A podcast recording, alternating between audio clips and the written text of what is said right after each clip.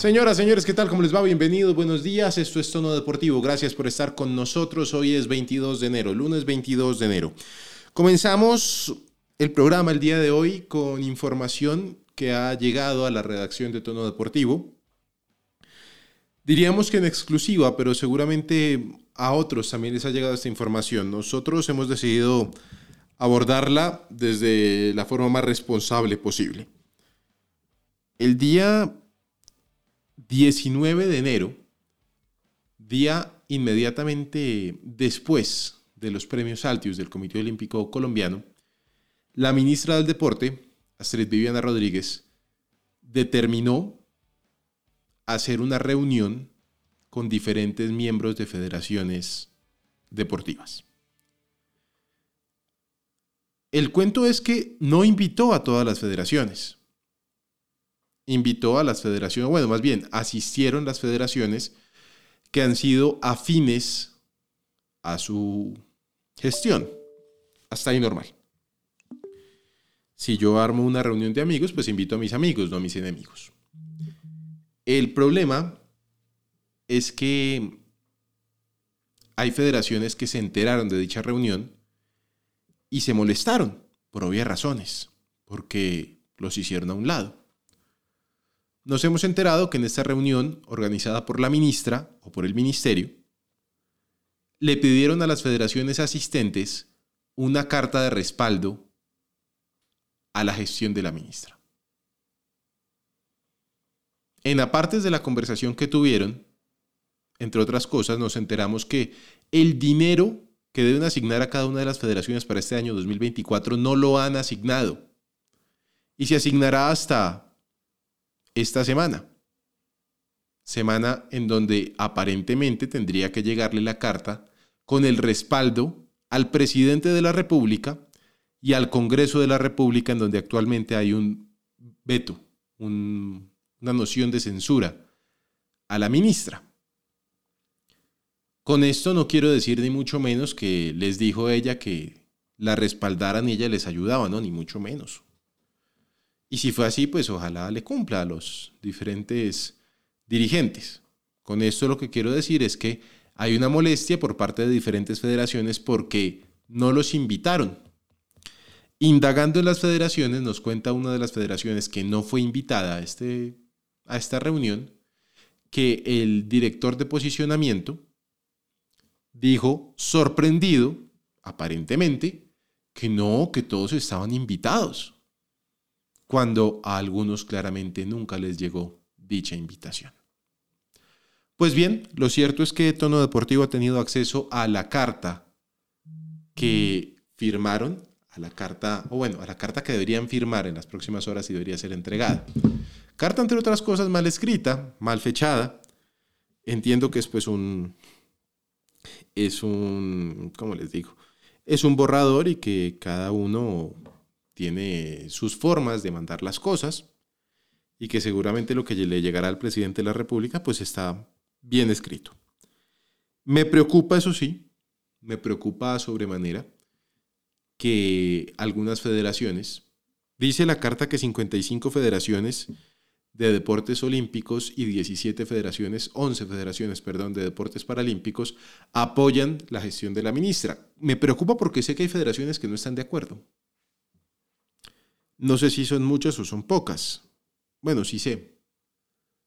Pero la carta dice una cosa y la realidad puede ser otra. Lo cierto es que debería estar llegando en las próximas horas al despacho del presidente con, pues, lo correspondiente.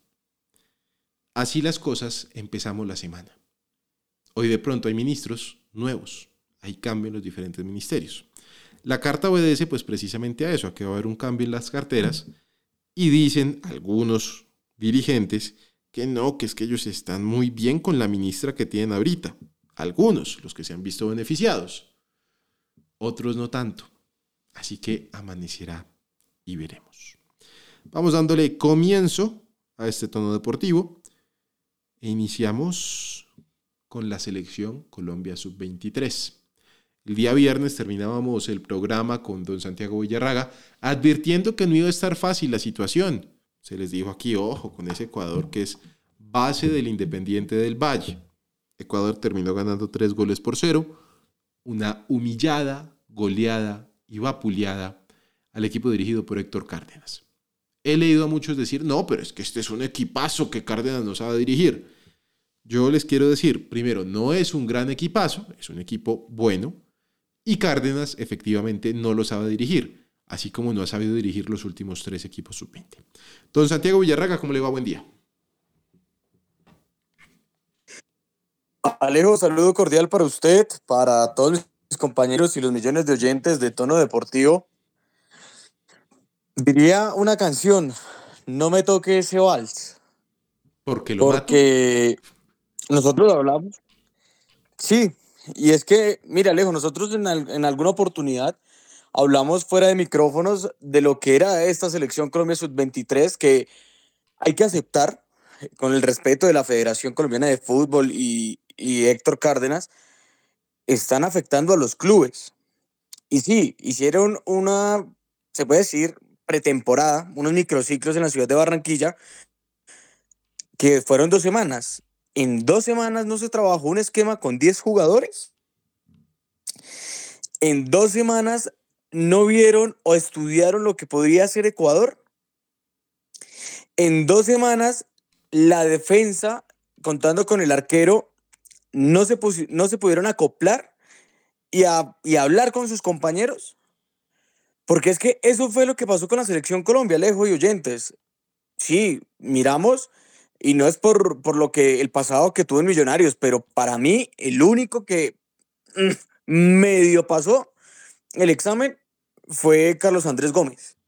Del resto, muy dudosa esa participación, sobre todo de Héctor Cárdenas. Creo que el esquema que manejó de, luego de la expulsión, eh, paupérrimo, y, y mire, nos dan dos cupos para los Olímpicos. Se lo pelea Brasil, Argentina y Uruguay. Entonces, lo mejor, no es que yo, yo esté deseando que, que, a Colombia le vaya mal ahorita, el, el viernes tenemos que enfrentar a Brasil, pero lo mejor es que los días pasen rápido y que los jugadores lleguen a sus clubes, porque es que con esta presentación, con este Ecuador que, que nos hizo ver tan mal, no, no hay para, para, no tenemos eh, ropa para esa fiesta, dirían por ahí, y, otra vez creo que Héctor Cárdenas queda en deuda con la federación, con los hinchas y varios jugadores que pintaban llevarse o poner la batuta en, esta, en este equipo, dejaron en deuda y, y lo que digo, rescatar por lo menos lo que hizo Carlos Andrés Gómez, pero la veo difícil, Alejo. Es una situación compleja la que se vive. Ahora, yo le voy a decir la verdad yo creo que Colombia no tiene posibilidad alguna de clasificar. O sea, después, yo ya creía el tema, les había dicho la semana pasada, ahora después de verlos jugar contra Ecuador, me convenzo aún más de la situación. Mm, lo que me preocupa, y me preocupa gravemente, es que la federación ha dicho a comienzo de año que ellos querían títulos, que querían resultados y no solamente una que otra victoria pírrica. La palabra pírrica la coloco yo, no creo que ellos sepan qué es eso. Entonces, el cuento es, si el señor Cárdenas no ha dado resultados, pues tienen que cambiar el rumbo y llevar a alguien que sí los dé. Ahora, entiendo y tengo, no sé, tengo la noción, don Santiago, que Carlos El Pisi Restrepo hace parte de un grupo técnico que, que está también con esta selección, ¿cierto? Sí, Alejo, sí, yo también tenía la misma información. Incluso eh, el Pisis nunca se desligó del todo de, de, la Federación Colombiana de Fútbol. Él estuvo en Jaguares y luego se fue allá a dirigir, creo que un proyecto de, de divisiones inferiores, algo así, creo que es un proyecto de ese, de ese tipo. Sí, pero también estuvo, no se puede decir que eligió, sí estuvo ligado a lo que fue la convocatoria, teniendo en cuenta que Pisis conoce mucho de estos jugadores que están en el preolímpico. El caso es que pues comienza con el pie izquierdo la selección Colombia. Ahora, habrá quien me diga, no, pero es que esta selección siempre empieza mal y después empieza a agarrar confianza. Y sí, puede tener razón, puede ser un mal paso, puede ser un, un paso complicado, pero son solo dos cupos, cada vez más complicada la situación. Don Juan David Forero, ¿cómo le va? Buen día. Un saludo para usted, para Jordi, para Santiago y a todos los que están siempre conectados con nosotros aquí en Tono Deportivo. Y bueno, ¿eh? qué, qué debut, qué manera de empezar ese campeonato. Creo que, a ver, no voy a decir que había la tremenda ilusión en el país, eh, pero sí por lo menos siento que en cuanto a nómina hay jugadores muy interesantes, pero realmente creo que a diferencia quizás de lo que se ha visto en duelos, por ejemplo, de otras selecciones que se saben reponer ante la adversidad, creo que esta, en definitiva, buscó aguantar lo que más pudo. Siento que Héctor Cárdenas nunca tuvo la capacidad quizás para reorganizar bien sus piezas y ahí termina siendo el resultado ante un Ecuador que, bueno, que creo era uno de esos rivales directos por ese segundo cupo, porque soy casi seguro que Brasil va a tener el primer cupo en el grupo, entonces es un debut bastante deplorable, si lo podemos llamar así.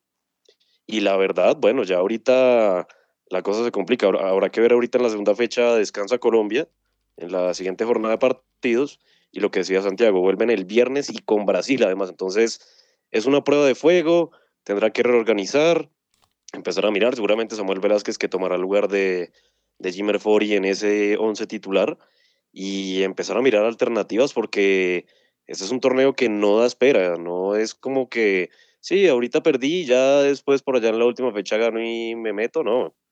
Es empezar a ganar desde ya por lo menos y empezar a hacer cuentas como quien dice, porque ya, como dicen por ahí, hay que hacer 9 de 9 en este caso, si es que alguna ilusión efímera por ahí queda de, de al menos clasificarse a, ese, a esa siguiente ronda, ¿no? Al cuadrangular. Hombre, vi el partido entre Venezuela y Bolivia, me llamó poderosamente la atención la selección boliviana. 3 por 3 terminó este encuentro, ahí de a pocos va Bolivia y Venezuela mostrando el trabajo que han venido realizando durante los últimos años. Don Jordi Cruz, ¿cómo le va? Buen día. ¿Qué le pareció a usted la derrota de Colombia 3 por 0 frente a el combinado ecuatoriano del preolímpico? Hola Alejandro, un saludo para usted, para Santi, para Juan David y para todos los oyentes. Feliz inicio de semana. A ver, es que es complicado. No, pero no se complique, no se complique. ¿Qué le pareció? No, la verdad me, bueno, muchos dijeron deplorable, otros pobre. Yo digo que, que no hay palabras para escribir la forma en la que ve uno yo me quedo con lo que dice Santiago, yo salvo a Gómez, pero más allá de Gómez es porque Gómez fue, creo que el único de los 11 o 10 que estuvieron en cancha que tuvo algo diferente cuando las papas estaban quemando. Fue el único que fue uno contra uno, que hizo un cambio de ritmo, que buscó faltas, que buscó acercar a, Colombia por, por la pelota parada, pero es que uno solo no puede. Y errores, eh, tres errores infantiles, no se saben perfilar, no, se, no saben eh, guardar una línea, una proporción. A lo último, un penal infantil, aunque bueno, era, era, era eso, un cuarto gol y la tapa el arquero eh, colombiano, pero la verdad, eh, para mí es el reflejo de lo que se está haciendo en las divisiones menores. O sea, miren los tres errores y preguntemos qué estamos haciendo mal, no solamente en los tres equipos en donde están estos jugadores, sino en general. Si estos son los que los mejores de la categoría sub-23, ¿Qué espera de la sub-20, la sub-17 y la sub-15? Por eso es que uno pregunta, en la sub-17 con Juan Carlos Ramírez no pasó nada. En la sub-20 el Mundial eh, se puede haber hecho algo más.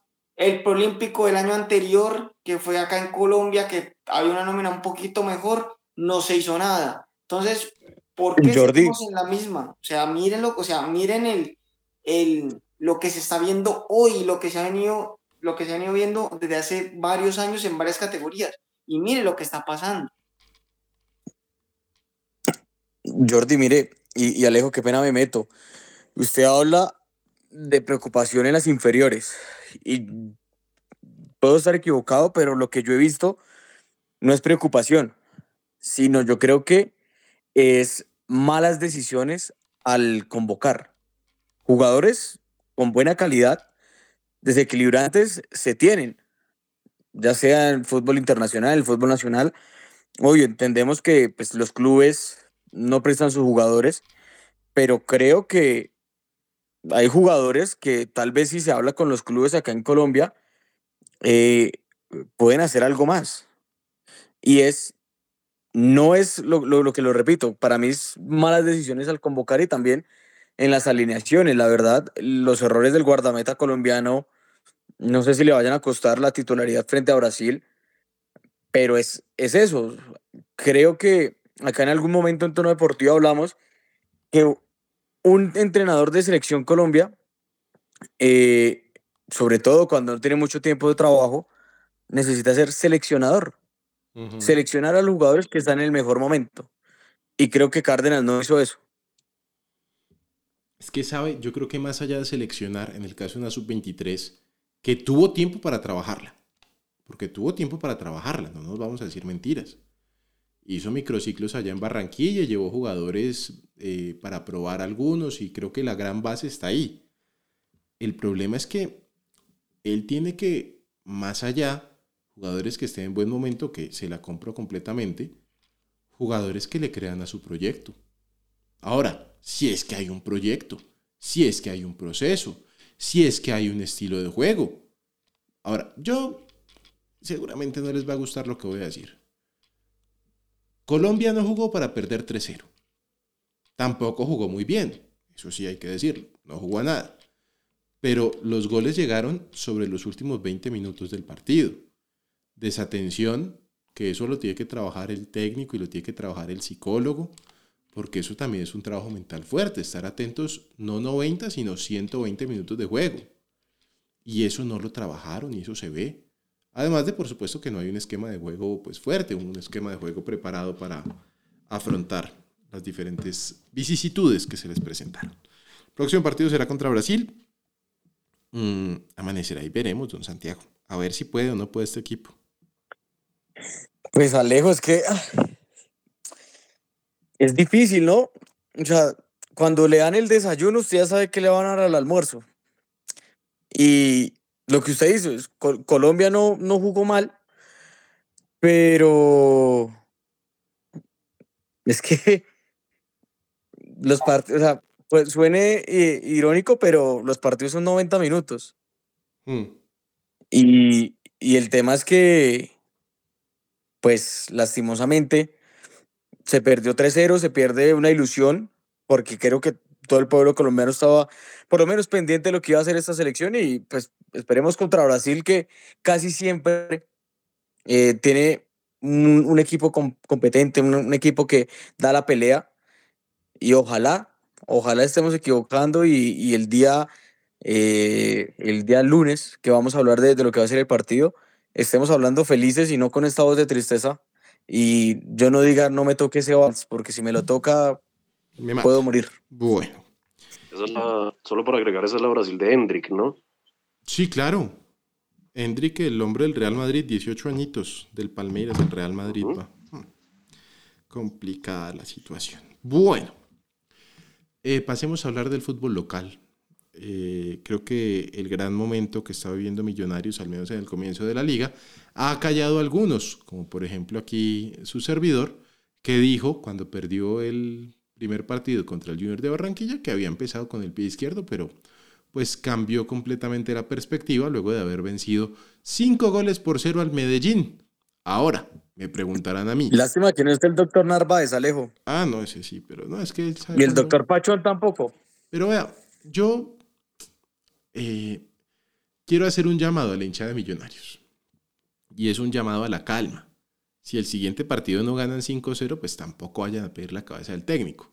Yo creo que esto fue un como una bola de nieve. Antes del primer minuto, minuto segundo 20, llegó el primer gol del muchacho Guerra y ahí desencajó completamente al Medellín. Eh, creo que al minuto 5 llegó el segundo gol y terminó de romper cualquier tipo de idea que tuviera el Medellín y ya después fue uno tras otro de un equipo que estaba moralmente acabado y futbolísticamente sin ideas. Quiero decir, ¿pudo haber sido mayor la goleada? Creo que sí, pero el Medellín en medio del desorden que tenía y del shock en el que estaba Santiago, logró aguantar y no le metieron más de cosas, creería yo, porque tampoco lograron generar mucho más de Millonarios. Mientras que el Medellín pues tampoco generó absolutamente nada.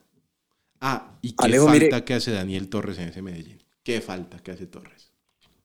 Sí, y Alejo, mira, hay, algo que, pues, antes de, hablar de Millonarios que me sorprende, En muy pocas ocasiones he visto a Alfredo Arias como lo vi el día de ayer en el estadio Nemesio Camacho del Campín. Bravo con los En el jugadores, minuto, sí, ¿no? Y minuto 5 ya estaba tratando de cambiar el módulo, eh, saca a Londoño, no veía por dónde, hablaba con, con Pacho Nájera, hablaba con sus extremos, lo veía inquieto, sin ideas, y, y sorprende porque, no nos digamos mentiras, el Independiente Medellín era uno de los equipos que jugaba espectacular, que tenía ese fútbol vistoso el, el anterior semestre, incluso muchos lo daban como campeón por encima del Junior de Barranquilla por la forma de jugar, pero acá hay, te- hay que tener en cuenta algo.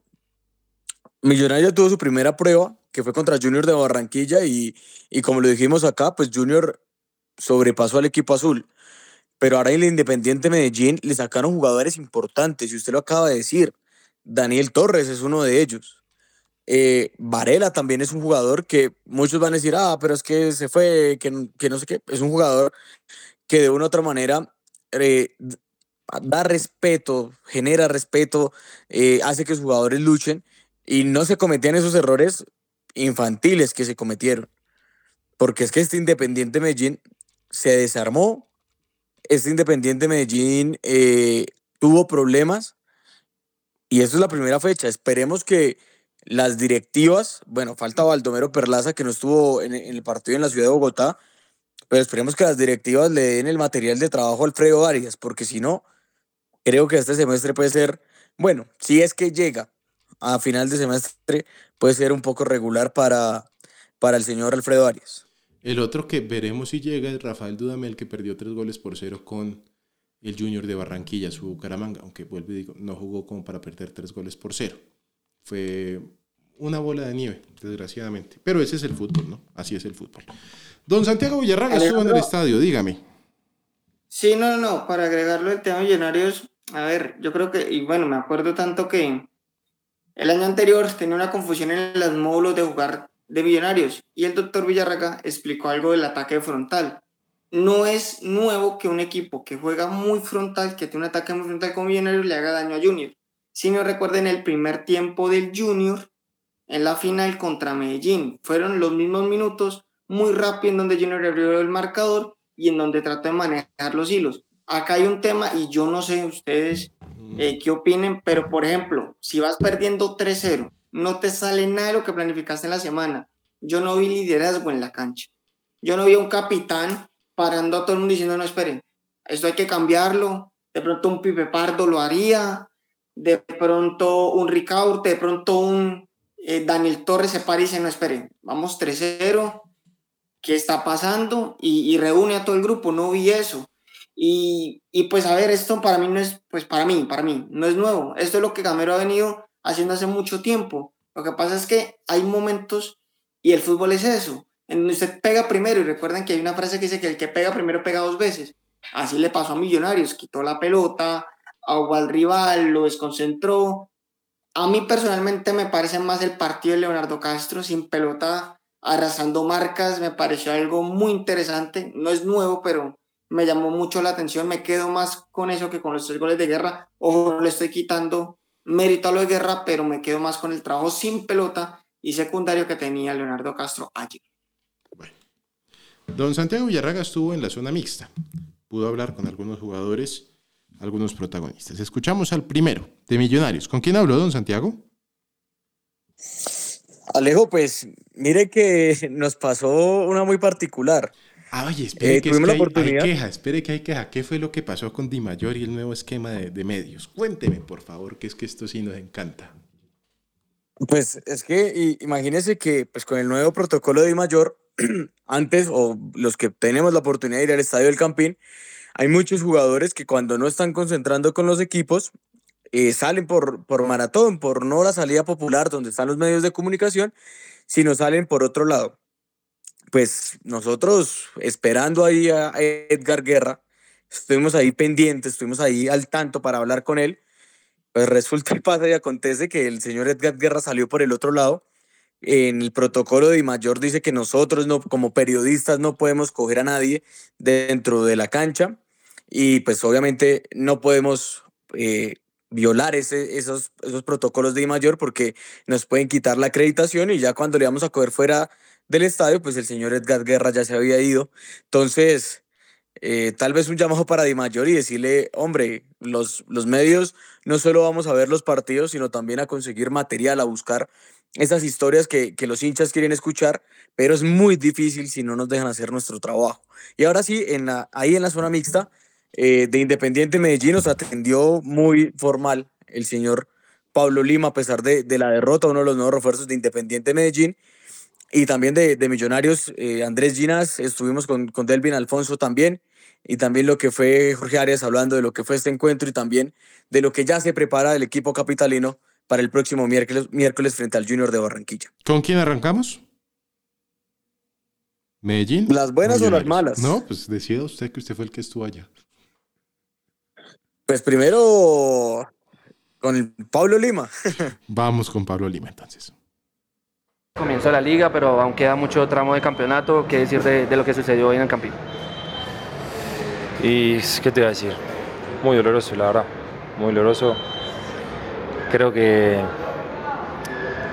cometimos muchos errores defensivos y no nos perdonaron una, es la verdad, nos cobraron en todas y, y bueno, esto el fútbol es así, es como la vida, hay que pasar página y seguir adelante. Pablo, ¿qué mensajes o qué palabras se dieron en el camerino luego del partido? Y no, estamos todos muy dolidos, la realidad es esa. Eh, sentimos vergüenza del resultado que se dio, pero como te digo, esto es, es como la vida, hay que seguir adelante, hay que seguir trabajando y pensar en positivo. Pablo, esos primeros 20 minutos, ¿qué cree que fue lo que ocurrió? Porque eso cambia definitivamente el resto del partido y también los impacta mucho en lo anímico, ¿no? Tal cual. Y lo que pasó es que, te digo, cometimos errores y no nos perdonaron. Y eso ya hace el, el partido muy temprano cuesta arriba, entonces se complica un poco. Pablo, es difícil hacer un análisis en lo individual, pero ¿cómo se sintió usted? Esto ya lleva varias semanas de trabajo, con varios compañeros, con Alvarado ahí compartiendo, igual todavía le faltan varias fichas. ¿Cómo se sintió? Creo que como tú decías es muy difícil hacer un análisis individual porque cuando te hacen cinco goles es imposible decir que uno se sintió bien o que estuvo bien, es la realidad. Eh, todo el equipo estuvo mal, hicimos las cosas mal y hay que mirar en los errores y corregir. Pablo, ¿qué mensaje darle a la hinchada de, de Independiente Medellín para que los acompañe el próximo partido? Que hay que confiar, hay que confiar porque si ellos recuerdan el torneo pasado Medellín tampoco arrancó de la mejor manera. Si bien no perdieron, pero el juego no era el, el- el deseado y hay que engranar las piezas y, y corregir, nada más, seguir adelante. Bueno, Pablo Lima. Eh, creo, Santiago, pues con el respeto de los colegas, el hombre no quería hablar. Escuché dos buenas preguntas que hizo usted, no porque sea usted. Pero pues fue las preguntas que trataron de sacarlo de lo que había sucedido, porque de resto respondió lo que los colegas le estaban preguntando. Mejor dicho, respondió con la propia pregunta. ¿Qué decir? Pues nada, que tuvieron cinco errores defensivos y cinco les cobraron. Y, Alejo, mire, eh, esto no es como por, se dice popularmente en el periodismo, y perdón la palabra, la lambonear a, a Pablo Lima, pero creo que eso es respetar el, el trabajo del periodista. Muchos jugadores de Independiente Medellín, a pesar de la derrota, pues nosotros sabíamos que no nos iban a hablar, pero Pablo Lima vio que estamos ahí esperando y pues formalmente nos, nos, nos atendió. Y eso también es un llamado para, para los jugadores. No, no es que el periodista los, los quiera molestar o los quiera joder, sino que el periodista va a hacer su labor, va a buscar la noticia, la información. Y, y no hagan mala cara cuando, cuando uno les pregunta o, o por favor, o porque les toca pedir a uno el favor ahora. Decirle, por favor, regáleme dos preguntitas, porque es nuestro trabajo, como ellos tienen su trabajo. Si nosotros, no, nosotros llegamos a, a la oficina sin, sin material, pues obviamente eh, las consecuencias van a ser grandes. Claro, Sí, sí. Y ahí sí no le perdonan los errores defensivos. Bueno, eh, las buenas. Andrés Ginas y el 5-0. Escuchamos. La confianza del grupo y obviamente cinco goles siempre es muy importante. Sí, sí, creo que muy importante el 5, también mantener el 0 atrás es muy importante, entonces creo que estamos felices tanto ofensivamente como defensivamente por este triunfo. Andrés, eh, bueno, ¿cómo veo ese regreso al Campín? ¿Qué expectativas hay para este 2024 con todo lo que hay también como con la Copa Libertadores? No, primero que todo creo que agradecido con la hinchada, creo que eh, la cantidad de abonos demuestra el respaldo que el hincha tiene con el equipo y bueno, la idea es que ellos tanto como nosotros estemos felices y poder regalarle más títulos. Andrés, ¿qué tal Delvin y Danovis con los que van a compartir en la, en la saga defensiva? No, yo creo que el rendimiento de ellos habla por sí solo, creo que estos dos partidos han mostrado un gran nivel, demuestran por qué llegaron a un equipo como Millonarios y bueno, estamos seguros de que apenas es el comienzo de la historia de ellos con Millonarios. Andrés, ustedes son los referentes de la zona defensiva y como decía mi compañero, ¿usted qué mensaje le da tanto a Delvin Alfonso como a, a Luis Banquero teniendo en cuenta la institución que llegaron? No, yo creo que ellos son conscientes a la institución que llegaron. Creo que todo jugador que ha jugado en el fútbol colombiano entiende la dimensión de Millonarios y ellos desde que llegaron creo que son conscientes del equipo que están. Creo que también la actitud que han tenido, como han entendido le- el sistema del profe, bueno, demuestra también la clase de jugadores que son y lo inteligente que son para acoplarse. Andrés, es de la tierra importante, un triplete, eso muy bueno y más que él siempre ya lleva varios años, está cogiendo más experiencia y bueno, ¿por qué no? Sí, nosotros somos conscientes de la calidad de jugador que es Guerra, creo que es un premio para él por cómo se viene entrenando, por cómo se viene preparando y ojalá sea el primero de muchos. Vale. Esa última y bueno, con Carvajal, que ¿Permiso para la prensa? No, Carvajal toca meterlo acá a las malas porque no quiere venir. La próxima vez lo llaman. Bueno, eh, lo noto más, más suelto a Ginás hablando, Santiago, ¿no? Él como pocas veces habla, ¿no? Pero lo noto más suelto y, y demás. No. Y, y Alejo, mire, eh, Andrés Ginas es uno de los jugadores que casi siempre atiende a la, a la prensa y, lo que usted decía antes, era un poco tímido, como la mayoría de jugadores, pero se, se ha ido soltando y es un trabajo que, que ha hecho el Departamento de Comunicaciones de Millonarios que no, o no le estoy diciendo que, que pone a cada uno a hablar, pero sí los pone a hacer un taller diferente para que atiendan a la prensa, para que se suelten mejor, para que no sean tímidos. Y, y Andrés Ginas es un ejemplo muy claro, uno de los que estamos en la tarea de que nos hable y si Dios lo permite lo vamos a tener en exclusivo acá, como dicen algunos, en exclusiva, Ajá. es eh, Steven Vega. Steven Vega es un jugador que, que no ¿Ese le no gusta hablar estaba con la prensa, es muy tímido. No, no, es- Steven Vega no, no está lesionado. No, que Pero es estuvo un lesionado jugador- la rodilla, creo, si no estoy mal. ¿No? Haz- Hace mucho, bueno, es que Edgar, eh, Steven Vega ha tenido un- unos sucesos importantes. Eh, La última lesión que, que- que sufrió fue el tema de, de la muñeca en un partido del año pasado contra, contra Bucaramanga, que lo alejó, tuvo que ser operado casi tres meses. Y, y cuando volvió, después recibió un golpe en la rodilla. También, pues ese no fue tan grave, sí estuvo ausente en algunos partidos, pero ahorita está regresando y casi siempre, ojalá que, que no pase este, en, este, en esta temporada por el jugador, cuando está mostrando su mejor rendimiento, pues eh, llega este tipo de lesiones. Pero lo que le digo a Alejo y oyentes, si Dios no lo permite, y Steven Vega también, porque él tiene que hablar, pues lo vamos a tener acá en exclusiva en tono deportivo. Bueno, pues ojalá así sea y pueda ser pronto. Vamos terminando. eh, tengo información del Deportivo Cali, tengo información del América de Cali, mm, que no es buena, pero esta semana les estaré contando. Tengo que ampliar la información y cotejarla con don Santiago para poderles traer el informe. Antes, el Independiente de Santa Fe juega esta noche en el Pasto. Jugaron, perdón, viajaron el día sábado. Don Juan David Forero, ¿qué esperar de su Independiente Santa Fe? Alejo, pues van a ser varias novedades, por lo menos a lo que se, que se esperaba, por lo menos se pensaba de cara a ese inicio de, de campeonato. De entrada, por lo menos, Alejo, si se quería ya ver a los extranjeros, eh, bueno, no, no van a poder estar en esta ocasión. El tema de Rodríguez, eh, que no, no- todavía no tiene el tema del transfer, no podrá estar entonces en la nómina del cuadro de Santa Fe y tampoco de el último refuerzo de Agüero, el central, tampoco va a poder estar para esta oportunidad ante el Deportivo Pasto. Tendrán que aguardar. Vamos a ver si ya para la segunda fecha jugando en el Campín llegarán y por supuesto eh, para que puedan ver si se mantienen los dos extranjeros en la saga central o cambia. Muy seguramente ante estas situaciones, lo que es la dupla de Iván Escarpeta y Julián Millán van a ser los centrales titulares de Santa Fe. Esto muy probablemente, por ejemplo, se la completa así la formación, con Mosquera Marmolejo de arquero, un viejo conocido de Santiago y de los hinchas de Millonarios, Elvis Perlaza de lateral derecho y Daron Mosquera por izquierda. La línea de volantes muy seguramente la que se ha venido trabajando los partidos de pretemporada, digamos, la titular, podría decirse así, con Juan Pablo Zuluaga y Daniel Torres, que usted ya lo decía, la falta que se nota que ya le hace al Independiente Medellín. Y más adelante podría pensarse con algunas variantes, por lo menos, en cuanto a lo táctico, no, no va a ser una formación tan fija. Y lo digo más que nada por quien va a estar ahí, que muy posiblemente sea Frank Castañeda, el nuevo número 10 de Santa Fe, que recordemos puede ser un media punta, jugado de extremo, jugado de delantero incluso, mm. en, en alguna oportunidad en su carrera.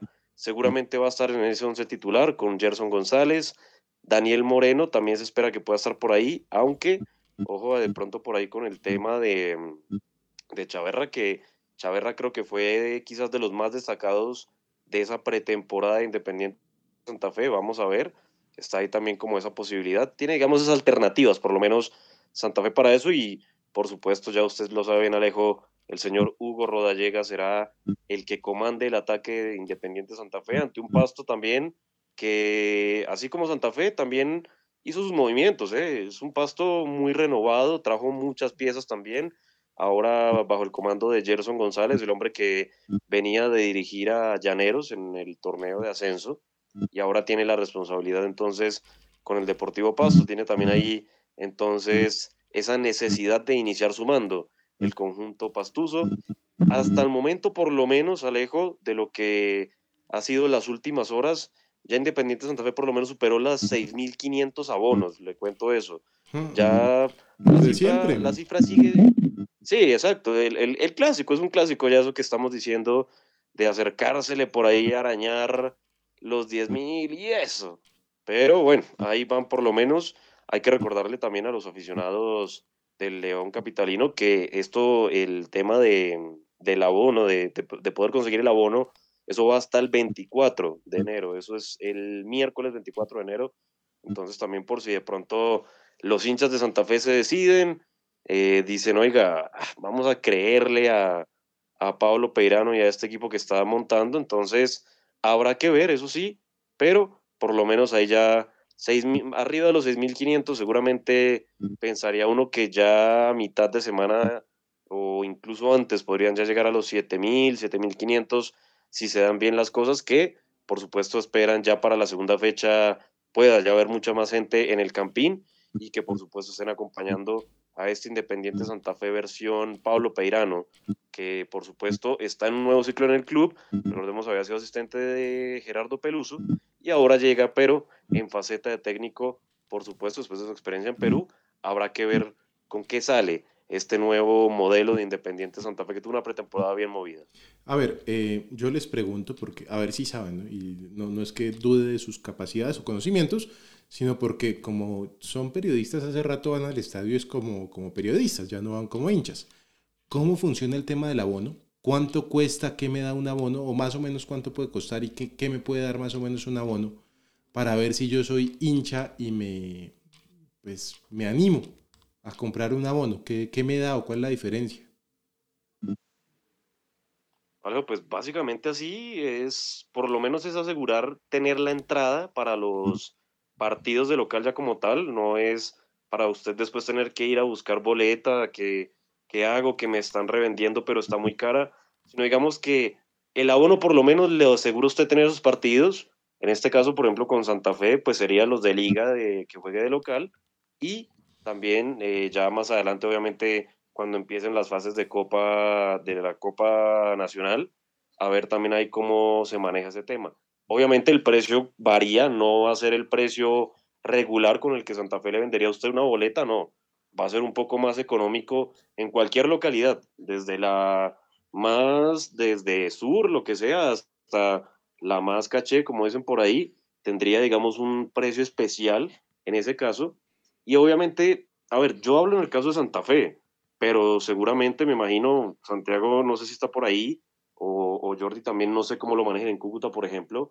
A veces esos abonos traen también, por ejemplo, beneficios con el tema del club en cuanto, por ejemplo, no sé, en adquirir eh, tema de indumentaria del equipo, le ofrecen ustedes cuentos, eh, a veces, en algunos casos, en algunos equipos, con experiencias con el club, por lo menos, que eso, digamos, eh, ahorita por lo menos en Santa Fe, lo que se hizo con el tema de los abonos fue con, cuando los adquirieron, hicieron como una especie de un sorteo, se aliaron con un periodista eh, que es por lo menos como un poco borrego en el mundo Santa Fe, y lo que hicieron fue como llevarlos a la sede, a que conocieran al plantel, todo el tema, y que estuvieran presentes como en una especie de contenido de comunicación del conjunto cardenal, algo así hicieron también, digamos que es como lo que buscan algunos equipos, pero seguramente varía dependiendo lo que decíamos, de Santa Fe a Millonarios o el propio Cúcuta, que seguramente también tendrá eh, sus beneficios y que es una, una plaza, una hinchada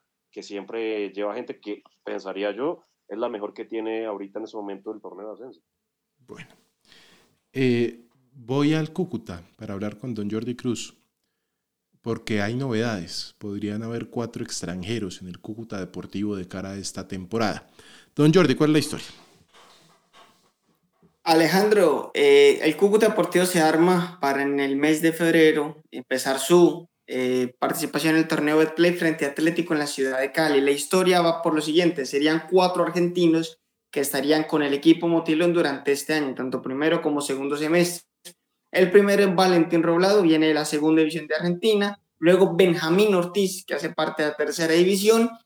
Había una historia acá en tono deportivo, como lo dice Santiago en exclusiva, habíamos contado que Lucas Ríos iba para el Sheriff Tiraspor de Moldavia pero el equipo europeo le cambia las condiciones al argentino, el argentino no acepta el nuevo contrato y gracias a una intervención del alcalde de Cúcuta, Jorge Acevedo, en compañía de otros empresarios, le suben un poquito, le igualan la oferta que tenían en pesos claramente, el contrato de, de que había en Moldavia al del Cúcuta y lo regresan, lo repatrian, aunque nunca se fue, nunca, nunca es un regreso, nunca se fue. Eh, para que esté con el Cúcuta Deportivo este año. Y además de eso, como bonus track, traen a otro argentino conocido en la casa. Les hablo de Cristian Álvarez, eh, conocido eh, con el apodo del Jopito, que es un ex América de Cali y en los últimos años jugó en Oriente Petrolero y en Nacional de Potosí de Bolivia. Según pude conocer esta semana, alrededor de cinco de empresarios reunieron eh, dinero para poder pagar el contrato de Lucas Ríos, y la llegada de Cristian Álvarez que estaría eh, siendo esperado de lunes a miércoles. Con eso hay cuatro extranjeros. Y la regla dice que son tres en cancha, dicen que son tres en cancha y uno en la banca. Y hay un tema con un colombo venezolano, que viene del Ureña pero obviamente al ser de papás colombianos y tener papeles colombianos, pues ese y por eso cuatro argentinos. Creo que desde hace más de una década no tenemos eh, la oportunidad en el Cúcuta Deportivo de tener cuatro argentinos netos. Eh, siempre eran de a dos porque se turnaban con un paraguayo, con un brasileño, con un, con un venezolano, pero esta vez son cuatro argentinos netos los que van a estar junto con Federico Herrero, también argentino, buscando el ascenso este año que es el centenario del equipo. Bueno, ojalá puedan conseguir el ascenso. Vamos terminando este tono deportivo. Nos encontramos mañana nuevamente con más información, con más detalles, con más noticias. Feliz día para todos.